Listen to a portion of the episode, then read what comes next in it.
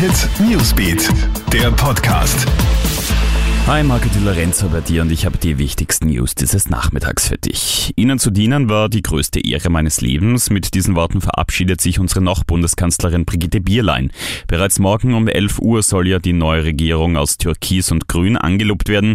Bierlein bedankt sich in ihrem vermutlich letzten Facebook-Video bei allen Freiwilligen und Ehrenamtlichen in unserem Land und betont, wie wichtig die bereits 25 Jahre bestehende EU-Mitgliedschaft ist. Außerdem sagt sie, ich möchte jungen Menschen, vor allem jungen Frauen, Frauen einen Rat mitgeben.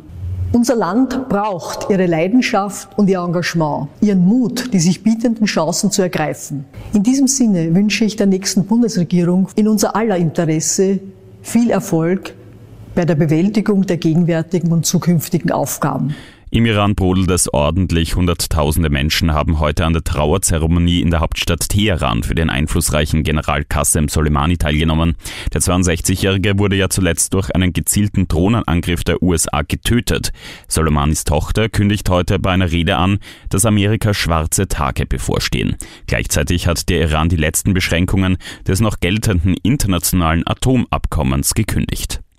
Der Unfallfahrer aus Südtirol bereut das Unglück zutiefst. Das berichtet jetzt der Anwalt des 27-Jährigen. Der Mann war sich zwar bewusst, dass er etwas getrunken hatte, habe sich aber angeblich nicht alkoholisiert gefühlt.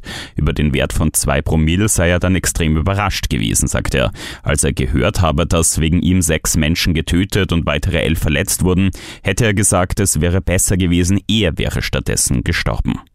Außerirdische könnten sich bereits auf der Erde befinden. Mit dieser Aussage sagt die erste britische Astronautin Helen Sharman für Aufsehen. Dass bei den Milliarden Sternen da draußen noch andere Lebensformen existieren, stehe für die 56-Jährige außer Frage. Es könne aber sein, dass diese nicht aus denselben Bausteinen wie wir Menschen bestehen und somit für uns unsichtbar sind. Demnach wäre es auch denkbar, dass Außerirdische längst auf der Erde gelandet sind, sagt Sharman gegenüber der Zeitung The Observer.